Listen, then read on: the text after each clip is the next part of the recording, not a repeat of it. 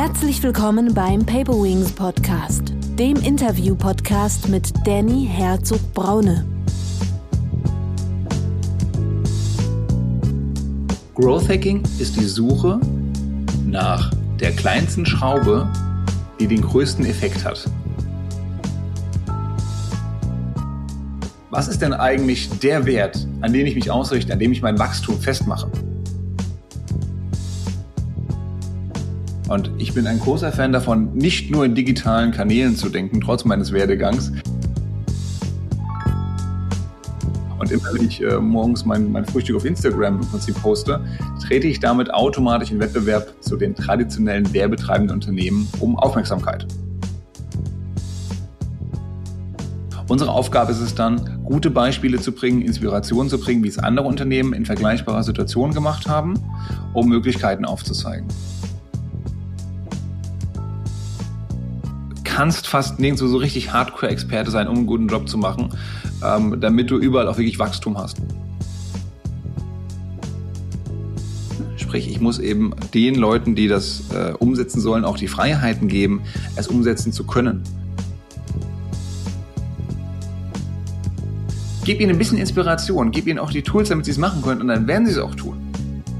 Herzlich willkommen zu einer neuen Paper Wings Podcast Folge bei der es um das Thema Online-Marketing, im Speziellen um das Thema Growth Hacking gehen soll.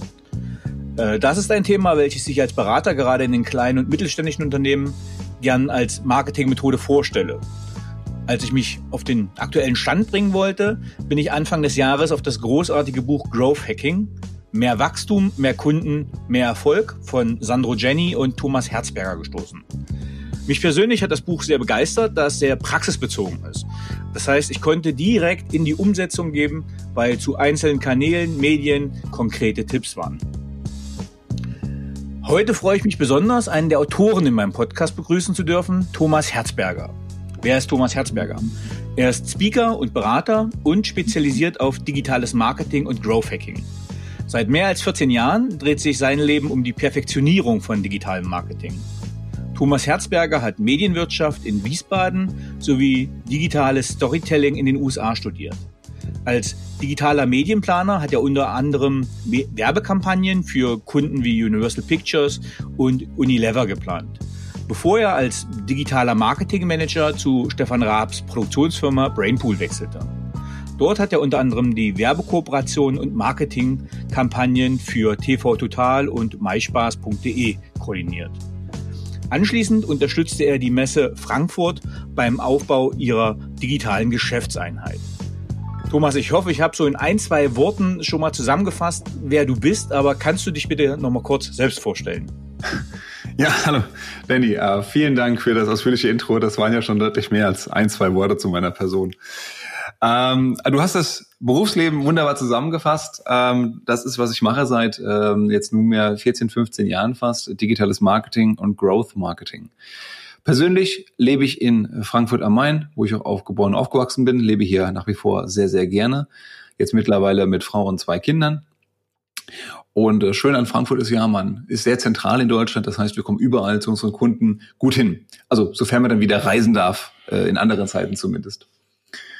Und ähm, ja, neben, äh, dass wir Beratung machen, machen wir häufig jetzt auch Workshops, mittlerweile auch virtuell natürlich, damit wir dann eben innerhalb von Unternehmen einzelne Teams ähm, oder auch eben mehrere Startup-Teams bei Acceleratoren zum Beispiel äh, fit machen können für das Thema digitales Marketing und Growth Marketing. Was sind Acceleratoren? Acceleratoren sind Organisationen in der Regel entweder von öffentlich-rechtlicher Hand oder von größeren Unternehmen, die sagen, wir wollen ein bisschen fitter werden, wir wollen ein bisschen innovativer werden, wir wollen uns mal Startups quasi ins Haus holen. Aber, aber nicht so richtig ins Haus holen und deswegen ausgelagert an einem Accelerator. Das heißt, es ist ein Programm, wo Startups mit ihren innovativen Ideen gefördert und beraten werden, damit sie ihre Produkte, ihre Services zum Erfolg führen können. Und bei manchen darf ich eben auch als Mentor und Berater fungieren. Ähm, das ist ja schon ein guter Punkt. Wir wollen ja gleich nochmal genau sagen, was Growth Hacking ist. Ähm, aber jetzt hast du schon eine Zielgruppe äh, genannt. Also vielleicht nochmal, ähm, was ist Growth Hacking und für wen ist Growth Hacking gedacht? Growth Hacking hat eine, eine Kollegin von mir neulich so wunderbar auf den Punkt gebracht. Growth Hacking ist die Suche nach der kleinsten Schraube, die den größten Effekt hat. Mhm. Und das fand ich sehr, sehr schön. Das habe ich selber nicht so gut formulieren können. Ähm, es ist tatsächlich ein Prozess zuallererst einmal. Ein Prozess innerhalb eines Unternehmens, mit dem ich herausfinden möchte, welche Maßnahmen, welche Kampagnen mir Wachstum bringen. So. Und da muss ich zuerst mal wissen, was bringt mir eigentlich Wachstum? Was bedeutet für mich denn Wachstum? Ist das mehr Umsatz? Sind das mehr Kunden? Sind das mehr Bewerber zum Beispiel? Sind das mehr Leads, mehr Besucher auf der Webseite? Wie auch immer. Ähm, das heißt, mit dieser Zielbestimmung fängt es an. Was ist eigentlich mein Ziel? Wie kann ich wachsen? Und dann ist die Frage, wen muss ich denn erreichen, damit ich dieses Wachstum erreichen kann? Sprich, sprich mhm. wer ist denn mein gewünschter Kunde, meine Zielgruppe oder auch meine Persona? Und dann, dritte Frage, wie kann ich denn den und diejenige erreichen? Mit welchen Maßnahmen, über welche Kanäle? Und da kommen wir eben ins Spiel, dass wir mit dem Growth Marketing Prozess einen, einen Weg haben, um möglichst schnell diese guten Kanäle zu identifizieren, die guten Maßnahmen zu identifizieren. Das heißt, wir versuchen, wir äh, generieren Ideen gemeinsam mit dem Kunden. Diese Ideen werden anschließend priorisiert, damit man nicht alles auf einmal macht, damit man nicht im Aktionismus äh, sich verstrickt. Und diese werden anschließend äh, priorisiert und dann umgesetzt. Und wenn ich umgesetzt mein, äh, meine, dann geht es innerhalb von zwei, drei Wochen. Das heißt, sehr, sehr schnell und sehr, sehr pragmatisch. Hintergrund ist, dass wir hier nicht versuchen wollen, perfekte Kampagnen und perfekte Maßnahmen umzusetzen, sondern wir wollen nur validieren, ob die Idee eine gute ist. Das heißt, mhm. ob wir zum Beispiel unsere Kunden auf Facebook bekommen oder ob wir, wenn wir jetzt Emojis in unseren Newsletter-Opener-Betreffzeile äh, machen, ob wir dadurch die Öffnungsrate erhöhen. Das muss noch nicht perfekt sein. Das muss auch nicht alle unsere Kunden erreichen. Aber es soll halt eben schon so valide sein, dass wir sagen können, ja, guck mal, wenn wir beispielsweise eine persönliche Ansprache in den Newsletter integrieren, in die Betreffzeile, dann geht die Öffnungsrate um, keine Ahnung, fünf oder zehn Prozent hoch. So. Und dann kann ich das in Zukunft noch häufiger machen und weiter ausbauen. Jetzt, ähm, ich habe selber meine Ausbildung zum Online-Marketer gemacht. Äh, ich komme aus der Kommunikation. Mhm. Ähm, und das, was du sagst, erfordert ja sehr viel Wissen. Was muss ein Growth Hacker beherrschen? Was ist das Profil eines Growth Hackers? Also welche Fähigkeiten, Skills, Kanäle, wie auch immer, muss er kennen, beherrschen, um anfangen zu können? Ja, also der ideale Growth Hacker, den gibt's fast nicht tatsächlich. Der ideale Growth Hacker muss tatsächlich sehr, sehr viel können, weil er eben zum einen er braucht vier Elemente eigentlich in seinem Wissen, in seinem Skillset. Das erste ist, dass er um die Basics und die Prozesse kennt. Das heißt Segmentierung, Positionierung und Targeting. Plus er muss eben ein Team, ein Growth-Team aufbauen können, koordinieren können. Das ist Nummer eins. Nummer zwei ist, er braucht kreative Fähigkeiten. Er muss sich einigermaßen auskennen, wie ich eine Webseite gestalten kann, wie äh, was die Elemente von guten Designs und von guter UX sind auch von gutem Copywriting. Copywriting ist solch eine Fähigkeit, die absolut unterschätzt wird, aber die ist so wertvoll ist, gerade, äh, gerade in der digitalen Kommunikation. Was verstehst du unter Copywriting? Was ist das? Äh, Texte schreiben. Okay, einfach nur Texte schreiben. Also nicht einfach nur Texte, aber Verschlagwortung zum Beispiel, meinst du? Ja, auch ähm, Headlines, also auch Überschriften über Blogartikel, auch ähm, den Mehrwert eines Unternehmens so auf den Punkt bringen, dass ich auf die Webseite gehe und sofort weiß, worum es geht, worum es da geht. Mhm. Und gerade dieses kurz schreiben können ist halt sau schwierig. Und ich habe da einen höchsten Respekt vor allen Textern dieser Welt, die das äh, sehr, sehr gut können. Aber auch ein Growth Hacker sollte eben zumindest die Grundkenntnisse haben, um äh, fähig zu sein. Dann Nummer drei geht es darum, dass ich eine gewisse Channel-Expertise habe. Das heißt, ich muss mich in den verschiedenen relevanten Kanälen auskennen. Das kann zum Beispiel sein, natürlich bezahlte Anzeigen auf Facebook, auf Google. Es kann aber auch sein, eine Community, ein Netzwerk aufzubauen auf äh, Xing, LinkedIn oder eine Facebook-Gruppe. Das kann eben auch E-Mail sein. Das kann auch YouTube sein. Das können aber auch Offline-Kanäle sein, wie zum Beispiel Messen. Also in den Zeiten, wo wir wieder vielleicht Messen haben werden, idealerweise. Ähm, und viertens ähm, brauche ich noch zumindest ein bisschen Ahnung von der Technik und von der Entwicklung. Zumindest so sehr, dass ich mich mit äh, Entwicklern und mit ähm, Projektmanagern auseinandersetzen kann und mit denen sprechen kann. Einigermaßen auf Augenhöhe. So, und das sind jetzt vier, viereinhalb eigentlich ähm, sehr, sehr wichtige Bereiche, welche Fähigkeiten ein Growth Hacker hat. Aber da gibt es eben natürlich wenige von uns, die da komplett mithalten können. Würde ich mich auch mit einschließen. Auch ne, jeder hat seine Stärken und Schwächen. Ähm, das ist aber auch gar nicht schlimm, denn idealerweise habe ich eine Art Growth-Team, Das heißt, ich habe meine Experten in meinem Unternehmen, zum Beispiel im Bereich Marketing, zum Beispiel Vertrieb, Projektmanagement, Produktmanagement, UX-Design, Customer Support. Und die arbeiten dann zusammen eben auf ein Ziel hin. Und dann gelingt es mir tatsächlich als Unternehmen, diese Bandbreite an Aufgaben abzudecken. Also ich hatte vor zwei Folgen äh, ja jemanden aus deiner Ecke, nämlich den Leiter Kundenkommunikation oder Kundenservice des Frankfurter Flughafens, ah. Alexander Zell. Mhm. Äh, das heißt, er würde sich auf keinen Fall als Marketer, sondern als Öffentlichkeitsarbeiter äh, und Unternehmenskommunikator sehen. Äh, aber Fraport hat jetzt natürlich eine riesengroße Interessens- und Anspruchsgruppe. Ähm, das heißt, sehr viele Kanäle und einen riesengroßen Newsroom. Jetzt würde ich aber gern mal äh, also ich will damit sagen, es ist nicht repräsentativ für viele KMUs. Wenn wir jetzt sagen, wir haben ein, ein kleines mittelständisches Unternehmen, ich sage mal, ja, 100 Mitarbeiter, vielleicht eine Marketingabteilung mit drei, vier Leuten. Ähm, und das Ziel dieses Unternehmens ist natürlich nicht in erster Linie Presse- und Öffentlichkeitsarbeit, sondern Marketing zur Absatzsteigerung. Ja. Äh, wenn du jetzt in ein solches Unternehmen reingehen würdest und sagen würdest, die möchten gerne Growth Hacker werden. Also die möchten, die kommen mit einem klaren Ziel, die möchten mehr Umsatz. Ja, mhm. gerade vielleicht, jetzt ist, glaube ich, auch ein guter Zeitpunkt, glaube ich, auch für dein Business, dass man sagt, okay, es wird sehr viel ähm, online gemacht. Das heißt, ich habe gerade vorhin Gabor Steingart frisch gehört, der mit dem Geschäftsführer mit Home24 gesprochen hat. Das heißt, gerade äh, auch ja Kanäle, die früher sehr klassisch waren, wo man wirklich hingeht, wie ein Möbelhaus, wie Ikea etc. Auch der Online-Business in den Bereichen steigt gerade extrem an. Mhm. Ähm, und jetzt kommt so ein kleines mittelständisches Unternehmen zu dir, äh, vielleicht hast du ja gleich ein passendes Beispiel und die möchten eine gerne Beratung haben. Mhm. Kannst du mal so einen Prozess beschreiben? Das heißt, die möchten ein Produkt ja, absetzen. Wie würdest du an eine Beratung rangehen? Was würdest du empfehlen in den einzelnen Schritten? Mhm. Ähm Du hast richtig gesagt, der Kunde will ja im Prinzip keine Growth Hacking Beratung. Der Kunde, das Unternehmen möchte ja in dem Moment äh, ein Ziel erreichen. Zum Beispiel eben Umsatz oder ein neues Produkt in einen neuen Markt bringen oder in einen bestehenden Markt. Ähm, was wir normalerweise vorgehen, ist, dass wir versuchen, es dem Kunden deutlich zu machen innerhalb eines Workshops. Das heißt, in der Regel weiß der Kunde schon sehr, sehr viel über seine eigenen Kapazitäten, Fähigkeiten, auch über die Zielgruppe. Meistens mangelt es nur an der Transparenz und es einfach mal sich die Zeit zu nehmen und es aufzuschreiben äh, mit allen Beteiligten, die da wichtig sind. Das heißt, wir sind da eigentlich mehr der Facilitator, die dann im Rahmen eines Workshops hingehen und dann anhand eines Modells, das wir den Growth Hacking Canvas nennen, mhm. ähm, den Kunden durch diesen Prozess zu führen, damit er, das heißt sein Team, dann deutlich wird, ach ja, das ist ja eigentlich unser Kunde und der hat ja das Problem und so können wir es lösen. Und so müssen wir es kommunizieren, dass wir es lösen.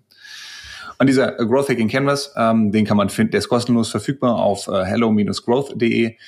Ähm, den kann man dann eben innerhalb eines Workshops ausfüllen, um diese alleine diese Transparenz schon mal herzustellen und dann im zweiten Schritt auch genau sagen zu können, wo ist denn unser Angriffshebel?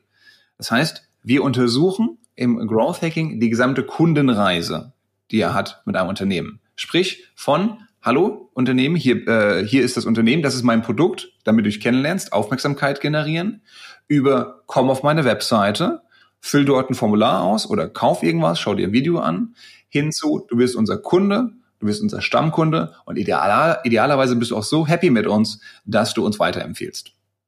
Diese Kundenreise schauen wir uns Schritt für Schritt an, was es für den jeweiligen Kunden bedeutet, um zu schauen, welche Möglichkeiten, Wachstum zu generieren gibt es denn sowohl kurzfristig, wo wir vielleicht einfach sagen, äh, da die, die Ladegeschwindigkeit einer Seite ist auch schlecht, die müssen wir einfach mal optimieren, äh, hin zu ähm, langfristigen Maßnahmen, wenn es wirklich darum geht, wie ich mich denn als Marke darstellen kann. Oder wie ich dann ein, ein Empfehlungsprogramm aufstelle, zum Beispiel, damit ich die Leute noch mehr incentiviere, also noch mehr aktiviere dafür, dass sie mich weiterempfehlen. Ähm, welche Ziel, vielleicht können wir nochmal auf die Zielsetzung genau eingehen zu Growth Hacking. Ist das Ziel, ähm, Reichweite? Ist das Ziel Monetarisierung? Ist das Ziel Öffentlichkeit zu schaffen? Oder umfasst das auch alles? Das kommt immer ganz auf den Kunden drauf an und auf das Businessmodell. Wenn du ein Medienunternehmen bist zum Beispiel und dich hauptsächlich mit Medieneinnahmen, ähm, also Werbeeinnahmen finanzierst, dann ist sicherlich das Ziel äh, mehr Traffic und mehr Aufenthaltsdauer. Und dann ist eine wichtige KPI zum Beispiel die Anzahl der monatlichen Unique User. Wenn du hingegen ein E-Commerce-Store bist, dann wird sicherlich der, äh, die Höhe des Warenkorbs und der durchschnittliche, der, der Customer Lifetime Value, also der Lebenswert eines Kunden, der, der zumindest virtuelle, der wird für dich dann der relevante KPI sein. Also KPI, Key Performance Indicator, sprich die eine Zahl, an der ich mich äh, ausrichte. Und das ist übrigens auch noch so ein wichtiges Thema, diese Definierung. Was ist denn eigentlich der Wert, an den ich mich ausrichte, an dem ich mein Wachstum festmache? Mhm. Und im Growth Hacking, Growth Marketing wird dort häufig von der sogenannten North Star Metric gesprochen. Die mhm. North Star Metric ist, wie der Name sagt, eben der Nordstern, an den sich ein Team, ein Unternehmen aber auch orientieren kann. Und ganz wichtig, der ist normalerweise nicht nur auf das Unternehmen ausgerichtet, sprich nicht nur auf den Gewinn, den Umsatz oder die Anzahl der Kunden, sondern er impliziert auch gleichzeitig die Zufriedenheit des Kunden mit dem Produktes. Das heißt, nehmen wir am Beispiel ähm, von, von Airbnb zum Beispiel, dann sind es die Anzahl, wäre die North Metric, die Anzahl der gebuchten Nächte. Weil wenn diese Anzahl hochgeht, ist das sowohl für Airbnb gut, mehr Umsatz, aber auch die Anzahl, äh, die, die, die Zufriedenheit der Kunden mit dem Produkt, denn sie buchen häufiger. Und diese beiden Welten, die Kundensicht und die Unternehmenssicht miteinander zu vereinen, das ist die Aufgabe der North Metric. Mhm. Gibt es einen Kanal, also es geht ja auch um Fokussierung, was du sagst. Ja. Der Nordstein zwingt ja auch zur Fokussierung. Ich sage, okay, ich kann nicht auf allen Hochzeiten tanzen, ich muss nicht alles bedienen. Genau. Ähm, aber gibt es Medien, die quasi, ich sage mal, unausweichlich sind? Vor 20 Jahren in der Presseöffentlichkeitsarbeit waren das die überregionalen Zeitungen als Beispiel. Äh, in der Kommunikation ähm, oder teilweise natürlich auch im Anzeigenmarkt. Mhm. Ähm, jetzt ist das ja Geflecht ja deutlich diffuser und soziale Medien steigen auf und fallen wieder. Gibt es aber Sachen, wo du sagst, okay, ähm, für ein klassisches KMU, äh, es gibt Kanäle, die müsst ihr einfach bedienen, weil die Reichweite so groß ist, dass sie erheblich ist.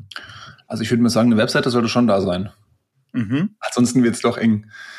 Ähm, es hilft in der Tat, wenn es mindestens einen digitalen Touchpoint gibt, also einen digitalen Berührungspunkt, damit man den auch messen kann.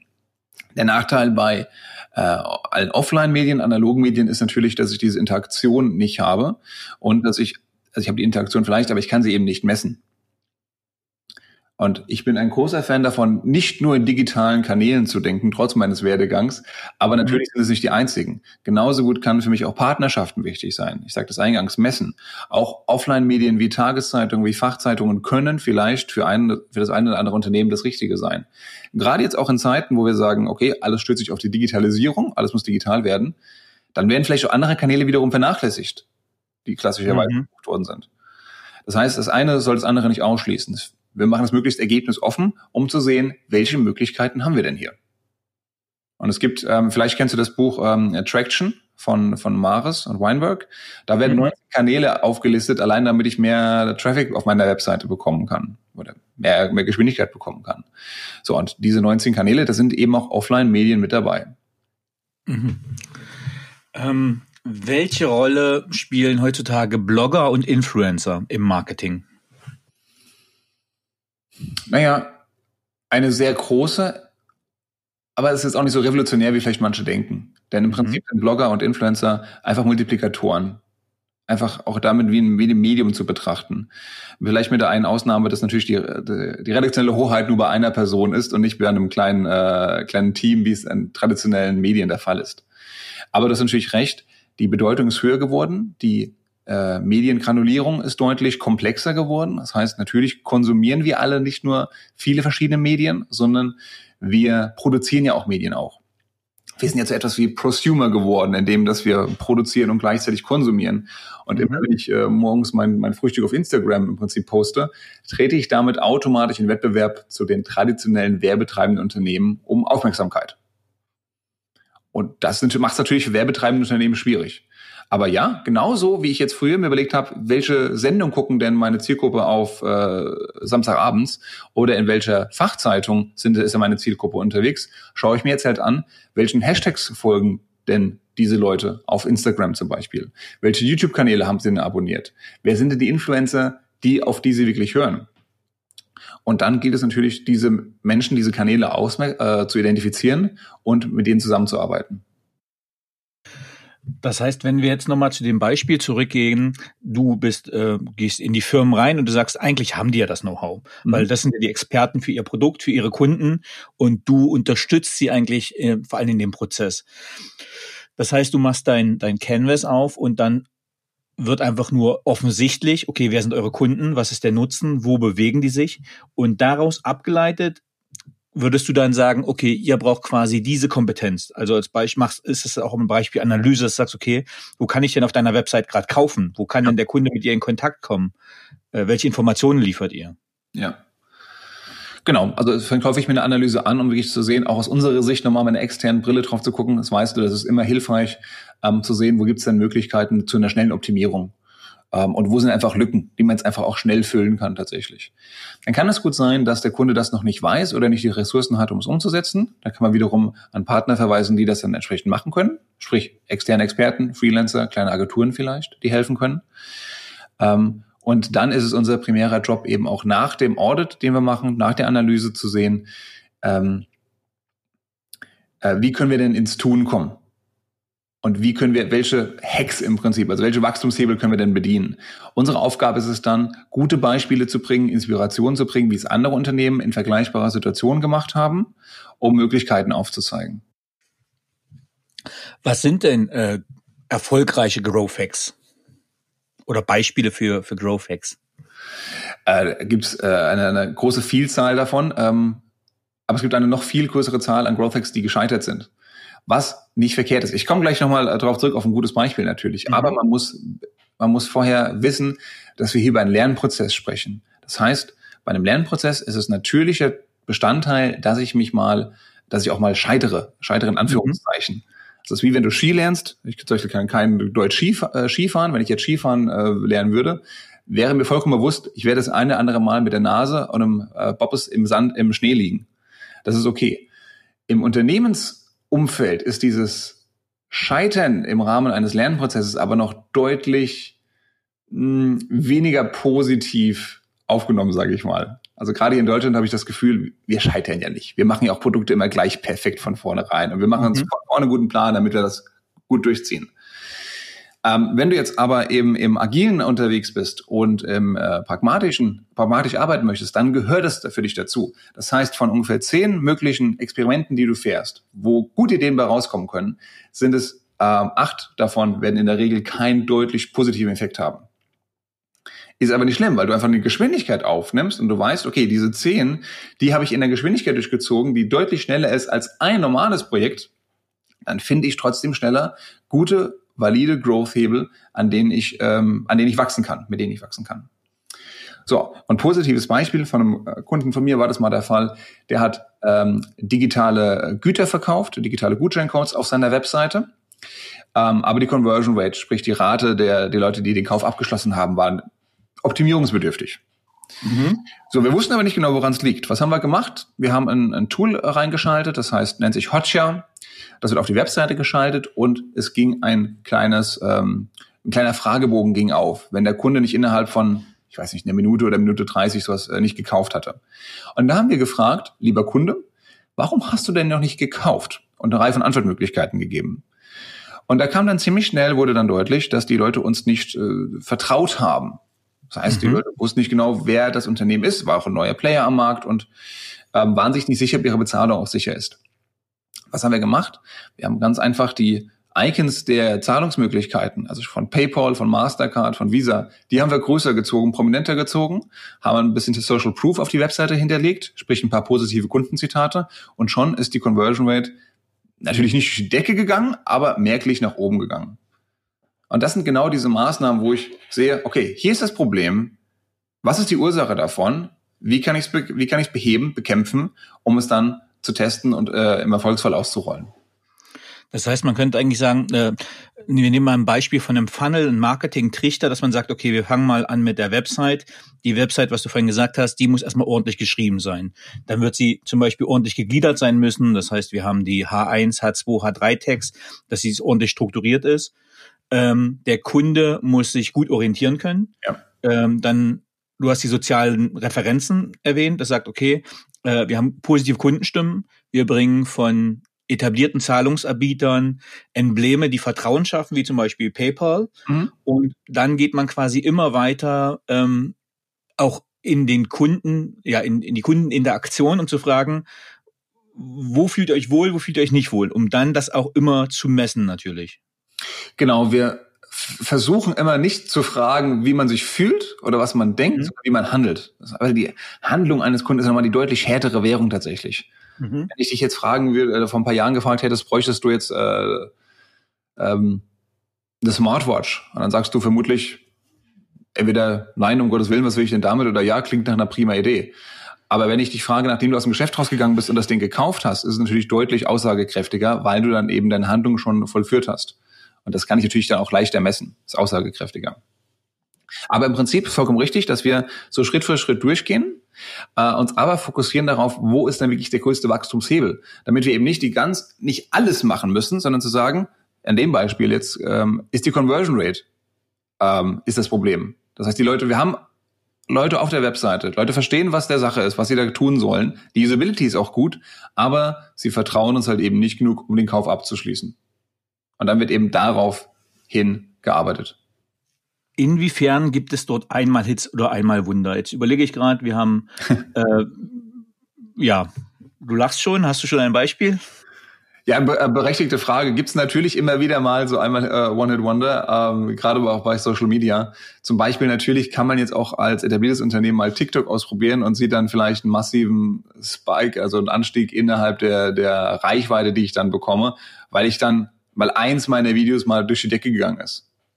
Mhm. Das kann's auf, kann, auf jeden, kann auf jedem sozialen Kanal mal passieren. Die Frage ist, ist es dann A, ist das wirklich äh, wertvoll für das Unternehmen oder war das einfach nur so nice to have? Sprich, einfach mal mehr Reichweite, viralen Posten, virales Video zu schaffen, bringt mir noch nicht unmittelbar mehr Kunden, nicht mehr Umsatz, ähm, nicht mehr, mehr Stammkunden.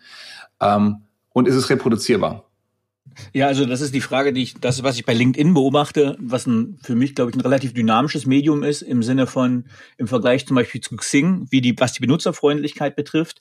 Aber es gibt quasi ein, ein, ein Medium, ein, eine Präsentationsart, äh, eine Art, etwas darzustellen, die geht dann irgendwie mal eben durch die Decke, wie irgendwie eine Slideshow, die im Comic-Stil ist. Ja. Ähm, aber dann gibt's halt, ähm, ja, die Kopien und innerhalb von zwei, drei Wochen ist LinkedIn mit dem gleichen Content in unterschiedlichster Varia Varianz äh, wieder voll und der ja dieser erste Guerilla-Marketing-Effekt oder dieser erste Effekt, den man erzielt hat, ist dann quasi von so vielen kopiert worden, dass es keine kein USP mehr ist quasi.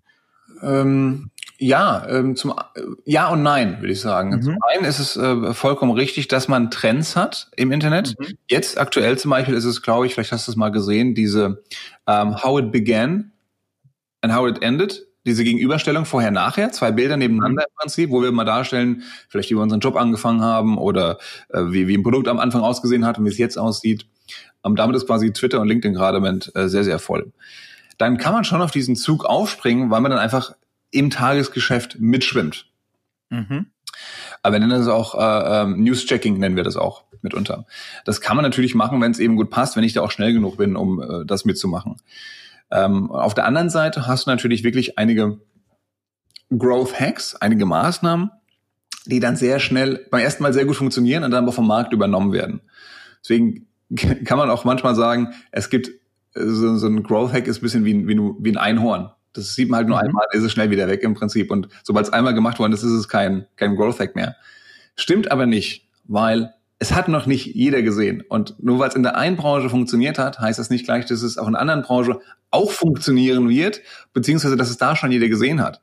Das heißt, mhm. auch etwas, was ich vielleicht im Bereich E-Commerce super, was super funktioniert hat, kann ich ja jetzt mal im Bereich, ähm, keine Ahnung, B2B-Vertrieb übernehmen und dort mal testen, um zu sehen, ob ich dieselbe Wirkung habe. Denn am Ende geht es ja immer um Menschen und Menschen ticken in der Regel gleich, egal ob sie sich neue Schuhe kaufen oder ob sie äh, sich ein neues äh, neuen Dienstleister ins Haus holen, der keine Ahnung die Software für die Anlagensteuerung macht. Natürlich ist da, es ist ein High-Involvement-Produkt, sprich, da sind auch mehr Stakeholder mit dabei, da ist es schwieriger. Aber Trotzdem muss eine Webseite gut funktionieren und intuitiv sein. Trotzdem müssen die Texte auf der Webseite genau sein und präzise sagen, welches Problem denn gelöst wird. Und trotzdem muss der ganze Kaufprozess möglichst einfach sein. Das heißt, man könnte sagen, das, was, äh, ich sage mal, 95 Prozent von Growth Hacks äh, auch ausmachen kann, sind einfach mal Hausaufgaben machen, indem man äh, die Website ordentlich strukturiert, die Texte ordentlich macht, eine gute Bildqualität hat, also ganz viel, ich sage mal, ja, Hausaufgaben und Basisarbeit von dem, was die einzigen einzelnen Teildisziplinen abbilden? Mm, weiß ich nicht, weil man manchmal auch Sachen macht, so aus Gewohnheit, wo man denkt, das gehört auf jeden Fall dazu. So ein klassisches Beispiel dafür ist tatsächlich, und das machen Startups genauso wie etablierte Unternehmen, wir müssen erstmal auf allen sozialen Kanälen sein. Wir brauchen mhm. Twitter, wir brauchen LinkedIn, wir brauchen Sing, wir brauchen Facebook, wir brauchen jetzt auch TikTok. Würde ich sagen, nee. In der Regel, also ich verstehe das Argument, auch überall präsent zu sein, weil man nie genau weiß, wo der nächste Kunde ist. Aber auf der anderen Seite hast du immer begrenzte Kapazitäten. Mhm. Und lieber versuche ich schnell herauszufinden, wo denn meine Kunden sind, wo ich jetzt wachsen kann ähm, und konzentriere alle meine knappen Ressourcen auf diesen ein, zwei Kanäle, als dass ich versuche, überall einen, einen mittelguten Job zu machen. Mhm. Und deswegen, ja, Hausaufgaben, mhm. also die Frage ist, was gehört zu den Hausaufgaben dazu? Ne? Und wenn du jetzt sagst, so jeder, jeder in meinem Markt zum Beispiel hat irgendwie nee, nicht Webseite, ist eine Xing-Seite, eine LinkedIn-Seite und eine Twitter-Page. Äh, so, ist das deswegen Hausaufgabe oder ist vielleicht tatsächlich lieber ein Unternehmen, gerade wenn es ein neues Unternehmen am Markt ist, besser aufgestellt, wenn es sich auf eine Nische fokussiert und da richtig Gas gibt? Das ist genauso wie ein Restaurant, wo du nicht alles bestellen kannst, sondern die sich nur auf keine Ahnung, nur auf Poke konzentrieren oder nur auf, auf Sushi oder sonst irgendwas. Ein gutes Restaurant hat in der Regel eine kurze Speisekarte. Ja, das Beispiel ist, glaube ich, ganz gut. Das hat auch der äh, Alexander Zell vom Fraport gebracht, dass er gesagt hat, okay, er hat halt ein Unternehmen gehabt, die haben dann halt auch äh, Instagram gemacht und haben aber halt ein Breitbildvideo gefilmt ja. für diesen ja. Kanal. Ne? Eben. Also ich frage viele meiner meine Kunden mittlerweile eigentlich mehr, was, was könnt ihr denn weglassen? Mhm. Was ist denn wirklich überflüssig? Weil du kannst fast nirgendwo so richtig Hardcore-Experte sein, um einen guten Job zu machen, ähm, damit du überall auch wirklich Wachstum hast. Und vermutlich werden deine Kunden auch nicht überall gleichsam präsent sein. Wenn du jetzt äh, den Kollegen von Fraporter hast, verstehe ich vollkommen, dass er sagt, ja, wir brauchen aber die Kanäle wegen Customer Support. Bin ich total dabei, würde ich total unterschreiben. Und auch im Sinne der Kundenfreundlichkeit würde es mich freuen, wenn mir die Fraport dann auch ein, meine, keine Ahnung, meine Instagram Direct Message äh, direkt beantwortet und mir sagt, wie ich denn ans Gate komme. Ähm, aber das heißt ja noch nicht, dass ich das auch als Wachstumskanal nutzen muss. Damit mache ich ja nur mhm. meine Kunden im Prinzip glücklicher. Ich muss ja schauen, wie kann ich das denn wirklich dafür nutzen, damit die Leute es wahrnehmen, dass ich hier einen guten Kundensupport mache und wie können wir das so skalieren, dass dadurch auch neue Kunden kommen und gerne bei uns in Frankfurt losfliegen. Thomas, was sind Growth Blocker? Growth Blocker gibt es verschiedene und meistens sind sie aber die meisten suchen nach, äh, nach Growth-Blocker, nach möglichen Hindernissen, um Wachstum zu verhindern im, im Markt irgendwo, sprich bei den Kunden mhm. oder beim Wettbewerb. Aber die Tatsache ist, meistens sind sie intern im eigenen Unternehmen.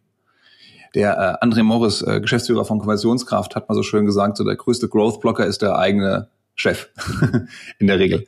Was heißt das? Wenn in einem Unternehmen und gerade in einem etablierten Unternehmen in Deutschland, im Mittelstand, die Denke vorherrscht, das haben wir schon immer so gemacht, mhm. aber noch nie so gemacht. Oder wo kommen wir denn dahin? Dann sind das keine guten Orte, um mit ähm, pragmatischen und agilen Methoden wie Growth Marketing dort viel Erfolg zu haben. Es bedarf auf jeden Fall einer gewissen Offenheit, es bedarf einer Transparenz, es bedarf der, der, der Kompetenz bei den Mitarbeitern, sprich ich muss eben den Leuten, die das äh, umsetzen sollen, auch die Freiheiten geben, es umsetzen zu können. Sprich, mhm. sowohl, dass sie es tun dürfen und dass ich ihnen auf die Finger klopfe als Führungskraft, aber auch, dass die die internen Ressourcen haben.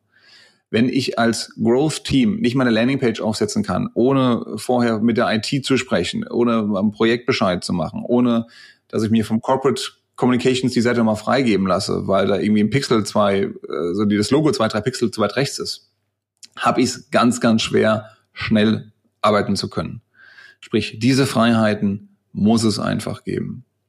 Und dazu kommt noch in die, der Mut und die Neugier, neue Dinge zu wagen. Auch wenn sie auf, dem ersten Glück, äh, auf den ersten Blick vielleicht etwas gewagt äh, erscheinen mögen. Aber wenn ich jetzt trotzdem mal in einen neuen Kanal gehe, wie zum Beispiel TikTok, warum nicht auch mal als mittelständisches Maschinenbauunternehmen mal auf TikTok äh, zu gehen? Ich kann es ja mal testen. Das heißt ja nicht, dass ich dann sechs Monate lang dort irgendwie äh, meinen Kanal aktiv betreiben muss, aber ich kann ja erstmal sagen, ist das ein potenzieller Kanal für mich, wo es Leute gibt, die sich für meine Themen interessieren. Und darum geht es eben im Growth Hacking. Wenn dann intern jemand sagt, nee, machen wir nicht, haben wir noch nie so gemacht und macht der Wettbewerb auch nicht, dann ist es schwierig. Äh, Kenne ich ein gutes Beispiel. Also ein guter Freund von mir arbeitet bei dir um die Ecke in Wiesbaden bei einem großen internationalen Konzern in der internen Unternehmenskommunikation. Mhm. Und ähm, dort dauert die Freigabe eines Facebook-Beitrags bis zu einem halben Jahr. äh, und ich glaube, das ist halt äh, kein gutes Beispiel für Growth Hacking äh, Kultur, sage ich mal. Genau. Wir jetzt über News-Checking gesprochen haben, dass du über aktuelle Trends und Tagesgeschehen kommentieren musst und davon lebt ja Social Media einfach. Dann ist ein halbes Jahr ein bisschen lang. Also das, das geht dann halt nicht. Und da, wenn, also wenn, wenn viele Unternehmen, und das ist auch wirklich ganz ehrlich, wenn, wenn viele deutsche Unternehmen immer klagen über den bösen Wettbewerb aus Asien und aus Amerika, äh, die hier irgendwas disruptieren wollen, dann ist das häufig selbst mal äh, selbst verschuldet, dass die Mitarbeiter nicht umsetzen dürfen. Es ist nicht so, als mhm. hätten sie nicht die guten Ideen. Gib ihnen ein bisschen Inspiration, gib ihnen auch die Tools, damit sie es machen können, und dann werden sie es auch tun. Klappt das immer? Nö. Wird das manchmal so nicht so sein, wie es die Führungskraft gedacht hat? Ja, auf jeden Fall. Aber dafür wird es trotzdem auch immer wieder neue Ideen, neue Methoden, Maßnahmen geben, auf die man früher nicht gekommen wäre. Und das finde ich eben diese Geschwindigkeit, die ich dann aufbauen kann, kann ein riesengroßer Wettbewerbsvorteil sein.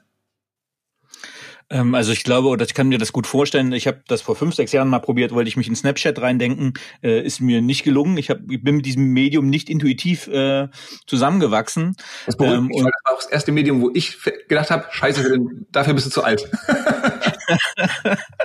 ähm, ja, und ich glaube, das ist vielleicht wirklich das, was man sagt, okay, wenn ich halt Geschäftsführer bin, Mitte 40, ähm, ich habe ein Marketing-Team, ich habe Digital Natives drinne, ähm, die sind an bestimmten Sachen einfach näher dran, dass ich denen wirklich die, den agilen Freiraum geben muss, äh, sage, okay, äh, gibt linke, rechte Grenze, ja. äh, passt auf, äh, dass wir da keinen Shitstorm generieren und dass äh, wir handelt nach unseren Werten, sage ich mal so, ja. so als Nordstern ähm, und dann probiert euch aus ähm, und vielleicht kriegen wir ja einen Hit hin. Also vielleicht kriegen wir ja Wachstum hin in einem bestimmten Bereich.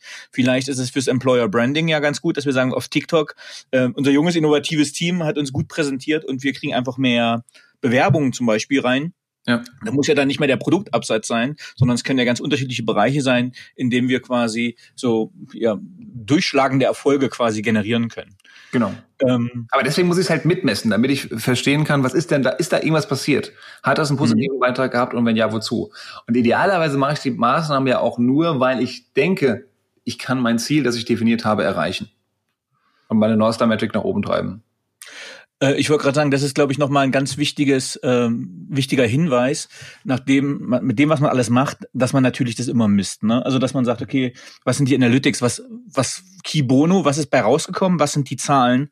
Und das geht ja heutzutage, glaube ich, äh, so gut wie selten zuvor.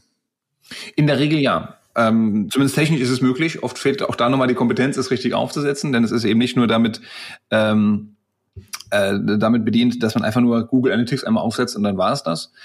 Äh, sprich, da sollte ich schon nochmal einen Profi drüber gucken lassen, damit ich auch wirklich meinen Funnel entsprechend abgebildet bekomme, damit alle Events getrackt werden, sprich alle Aktionen auf der Webseite und damit ich hinten raus auch eine gut aussagekräftige Zahl habe und nicht einfach nur sogenannte Vanity Metrics wie die Anzahl der, äh, der Impressions der Webseite zum Beispiel. Also äh, Dinge, die interessant sind, schön, wenn sie nach oben gehen, aber die mir eigentlich nichts bringen. Mhm. Thomas, wen würdest du dein Buch empfehlen? Wer ist die Zielgruppe für dein Buch?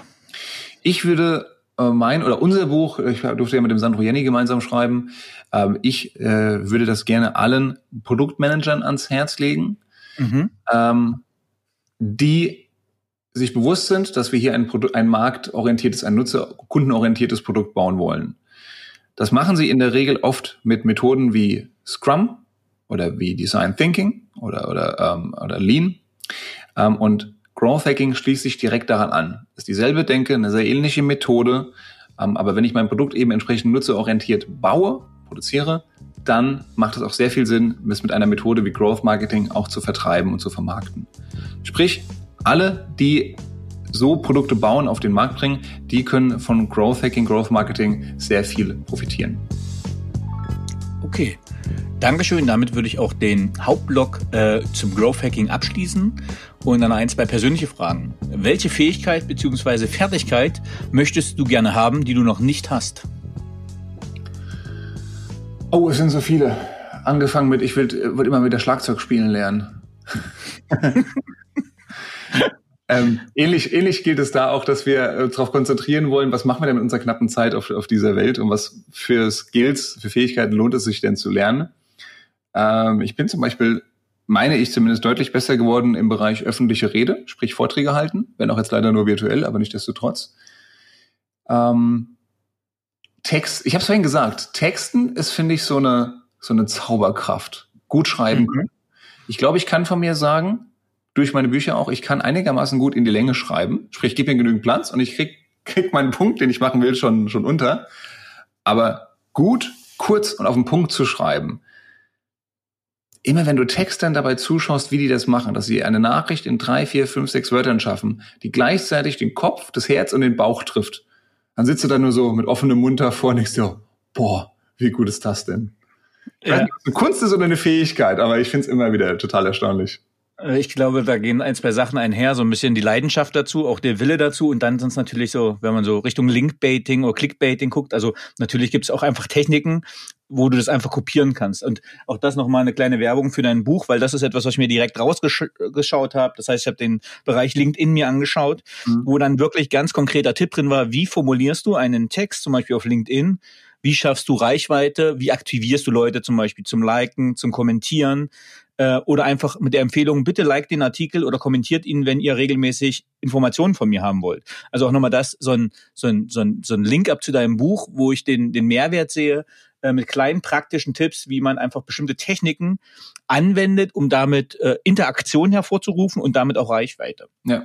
Und weißt du, das ist, glaube ich, der größte Vorteil von diesem Hacks im Sinne von so kleine pragmatische Maßnahmen, wie du es genannt hast wenn ich die regelmäßig ausprobiere, kriege ich einfach ein Gefühl dafür. Habe ich da mehr Spaß dran? Dann lerne ich, okay, manches funktioniert, manches funktioniert nicht so gut, aber da durch die reine Tätigkeit, das ist wie, wie üben, das ist wie bleiben beim. Skifahren im Prinzip, dann, dann gehst du Skifahren und dann wirst du dadurch peu à peu besser.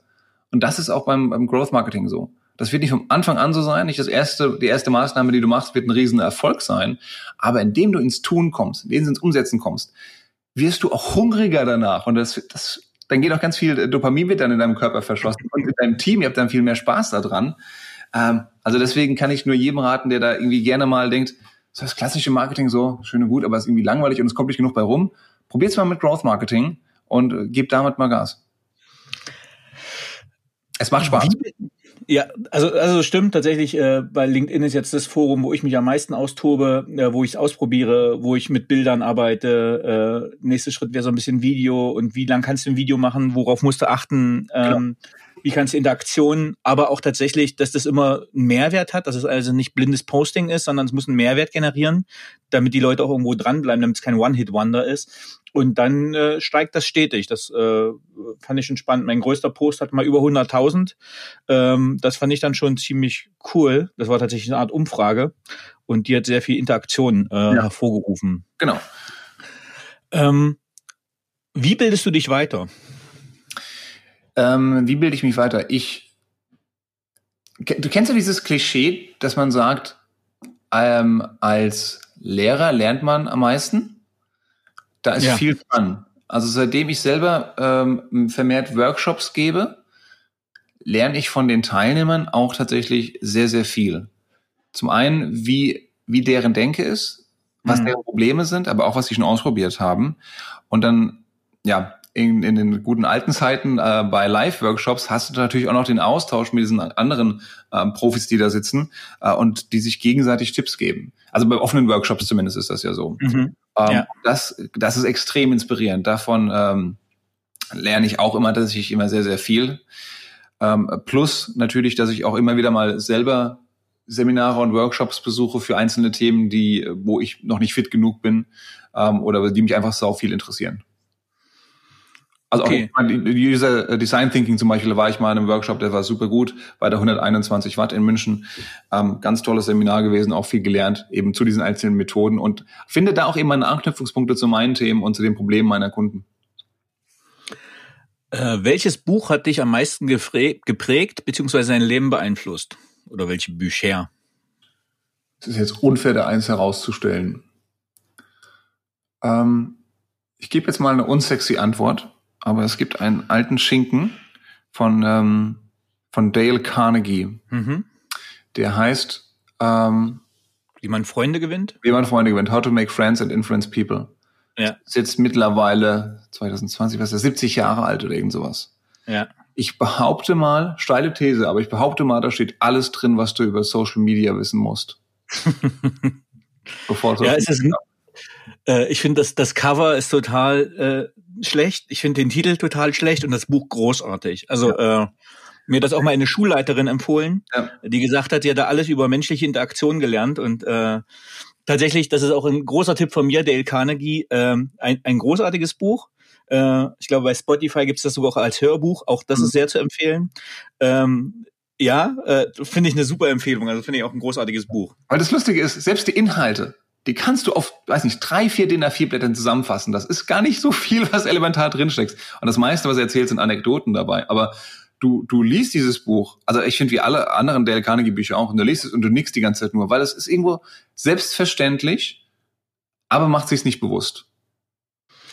Ähm, einer, den Lifehack können wir gleich mal hier nochmal bringen, äh, weil das fand ich so toll. Also ein, ein Tipp in dem Buch ist, das Schönste, was man hört, ist sein eigener Name, sagt ja. er der eigene ja. Vorname. Und ich habe ja früher, wenn ich Workshops gemacht habe, ich habe von mit Schulklassen ganz viele Workshops gemacht. Ich habe mir am Anfang gleich alle Namen gemerkt und das ja. ist so nachhaltig in Erinnerung geblieben bei denen, wenn ich so einen Sitzspiegel hatte, dass ich die Namen konnte und die persönlich angeredet habe. Äh, und das ist so ein, so ein ganz praktischer äh, Punkt, den er in dem Buch vorstellt, äh, was aber genau die Wirkung hat. Ja. Ähm, also ja, finde ich super Empfehlung. Genau, und du kannst diesen selben Hack kannst du benutzen bei Newslettern, wenn du den Vornamen in dem Betreffzettel schreibst. Kannst du aber auch jetzt bei Webkonferenzen benutzen, wenn du immer wieder mal Leute aktiv mit ihrem Namen ansprichst und sie dann aus ihrem quasi Semi-Nickerchen dann her, äh, rausholst, äh, dann sie wieder aktivierst. Deswegen, also das sind ganz grundlegende Sachen drin, aber die haben auch noch heute ihre absolute Berechtigung. Äh, jetzt kann ich gleich den Bogen mit, mit dieser Information auch zum Growth Hacking machen. Der Post, der über 100.000 Likes hatte bei LinkedIn, war nämlich die Frage, möchtest du auf LinkedIn geduzt werden oder nicht? ähm, das passt natürlich wunderbar. Das passt wunderbar. Und tatsächlich über 80 Prozent wollten geduzt werden. Äh, und ich glaube, es waren sieben Prozent äh, nur definitives Nein und die restlichen paar Prozent waren situationsbezogen. Also Xing äh, hast du umgestellt, glaube ich. Ja, genau. Xing und LinkedIn haben auf Du umgestellt. Äh, also äh, spannend, äh, gerade auch zum Thema New Work. Wo geht's gerade hin? In welche Richtung? Ja. Spannend. Einer der größten Beiträge vor, vor einigen Wochen war von einer, ah, ich habe den Namen vergessen, aber sie war auf jeden Fall HR bei Cisco. Ihr allererster Beitrag auf LinkedIn ging darum, war die Begründung, warum sie jetzt ihr Profilbild ausgetauscht hat. Vorher hat privat, ne? Bitte? In so ein privates Bild. Ja, genau. Vorher hatte sie eben ein normales Bewerbungsbild, also ein Profibild, ja. vom Fotografen gemacht. Und das hatte sie ausgetauscht zu einem privaten Bild, wie sie halt aussieht, so quasi ein Selfie gemacht. Wo sie halt genau. sagt, so Leute, wir leben jetzt in Zeiten, wo wir alle mehr oder weniger im Homeoffice drin sind und wir reden über Authentizität Tag ein, Tag aus. Und so sehe ich halt nun mal aus, als in dem Fall Mutter von, von drei, glaube ich, äh, in ja. ihrem äh, Kuschelpulli, ähm, wo sie im Homeoffice sitzt. Und es gab, also es war so groß, dass äh, auch der Spiegel darüber berichtet hat. Ist auch in meinem Newsfeed gelandet. Wer waren die drei Menschen, die den größten Einfluss auf deine berufliche Entwicklung hatten? Oh, da stellst du Fragen. Ich habe nämlich eine wichtige Frage am Anfang, weil wir so schnell ins Thema reingekommen sind, gar nicht äh, gekriegt. Wie bist du der Mensch geworden, der du heute bist? Äh, und ich würde das jetzt quasi mit der Frage gleich mal zusammenfassen. Äh, also, wie bist du da gelandet, wo du heute bist, quasi? Als Autor eines Buches Growth Hacking und als Berater. Oh. Ich weiß nicht, ich habe deine Frage beantwortet, aber ich habe irgendwas, ich habe was Lustiges festgestellt vor ein paar Jahren. Die Dinge, die ich jetzt am, am liebsten mache, die mir am meisten Spaß machen, wo ich am meisten Leidenschaft investieren kann und wo mir Leute sagen, dass ich sie nicht so schlecht mache, mhm. sind die Dinge, mit denen ich auch so als ich neun oder zehn Jahre alt war, am meisten Spaß hatte. Ich stand mit dem Alter das erste Mal auf der Bühne. Ähm, ich habe da meine ersten Geschichten geschrieben. Ich habe irgendwann in meiner Teenie-Zeit ein paar, ein paar Videos, ein paar Kurzfilme selber gedreht. Na, ist reiner Spaß. Aber ich habe Medien mhm. produziert einfach. Mhm. Ähm, und ich habe dann später auch eben Leuten gerne geholfen, wenn sie Hilfe gebraucht haben. Ähm, ich denke auch im, im Studium, Studium schon. Und das mit einer das nicht in der McKinsey-Art, wo eben so klassische Berater sind, sondern mehr pragmatisch, so komm, lass uns das mal gemeinsam rausfinden, lass uns mal machen. Ähm, Und da finde ich mich jetzt immer wieder, dass ich denke, wow, ich verknüpfe mich mit meinem zehnjährigen Ich im Prinzip und wir sind uns im Moment da ganz einig bei vielen Sachen, die, äh, die wir da machen. Und das fühlt sich, fühlt sich erstaunlich gut an. Sehr schön. Jetzt komme ich äh, zu der nächsten Frage. Wer sind deine größten Vorbilder und warum? Oh, das habe ich noch nicht mal aufgelistet. Ähm, großes Vorbild von mir ist Dirk Nowitzki. Zum einen für den Sprungwurf. Würzburger Basketballer, Entschuldigung, als Würz, gleich aus Würzburg sende, muss ich natürlich das kurz platzieren. Ja, natürlich, natürlich. Würzburger Basketballer, ja, genau. Würzburger und deutscher Basketballer. Vielleicht dem einen oder anderen bekannt. Recht erfolgreich. Wie er selber sagt, er kann recht passabel im Ball durch ein Körbchen werfen. ja, der perfekte Wurf, eine gute Dokumentation auf Netflix. Dazu. Genau, genau, damit endet es dann. Nee, Dirk Nowitzki deswegen, also äh, Basketball hinterher, aber jemand, der so bodenständig und so bescheiden geblieben ist, ob diesen Rummels, den da gerade amerikanische Profisportler sonst haben, äh, das finde ich wahnsinnig beeindruckend. Finde ich wahnsinnig beeindruckend. Weil spannend äh, ist ein MVP nicht ein Minimum Viable Product, sondern der Most Valuable Player gewesen. Richtig, genau, anderer, anderer MVP. Genau. Und aber auch wie er mit Niederlagen umgegangen ist, um bei dem Beispiel zu bleiben. Er hat ja ähm, 2009 war es, glaube ich, gegen die Heat im Finale verloren. Äh, recht dramatisch. Ähm, um es dann 2011, äh, zwei Jahre später wiederzukommen und dann gegen dasselbe Team tatsächlich zu gewinnen. In sehr, sehr dramatischer, aber doch souveräner äh, Fashion. Also dieses auch wieder äh, Fehler machen, ähm, äh, nicht Fehler machen, sondern aber wieder aufstehen zu können nach vermeintlichen Niederschlägen, ähm, mhm. das, denke ich, kann man auch von ihm sehr gut lernen.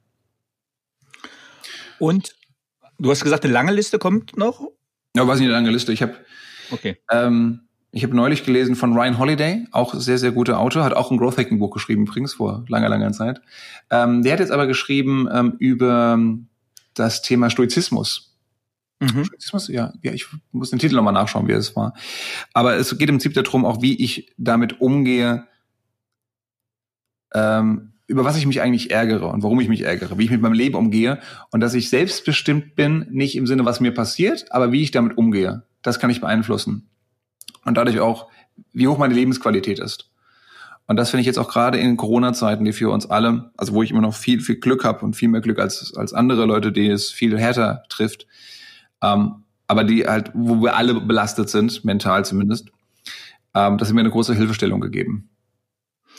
Das stimmt, da kann man die Bücher auch gerne mal empfehlen, die klassischen Stoiker, zum Beispiel auch so einfach so wie Marc Aurel. Äh, da gibt's richtig ganz, ganz gute Bücher. Ja, genau. Die zitiert er eben natürlich dann auch in, in seinem Buch und er sagt dann so, für jeden Tag quasi gibt es so einen, ich will nicht sagen Kalenderspruch, aber eine Inspiration, äh, der ich dann folgen kann. Und das liest sich sehr beruhigend, sehr inspirierend. Was möchtest du am Ende deines Lebens von dir sagen können, erreicht zu haben? Ich würde gerne etwas schaffen, woran sich die Menschen erinnern. Und das war auch mit tatsächlich einer der Motive, warum ich äh, meine Bücher geschrieben habe, damit zumindest meine Kinder, meine Enkel, meine Urenkel vielleicht noch was haben. Ach ja, der Thomas, guck mal, da, da ist noch was geblieben von ihm. Schön. Hast du ein Lebensmotto und wenn, wie würde es lauten?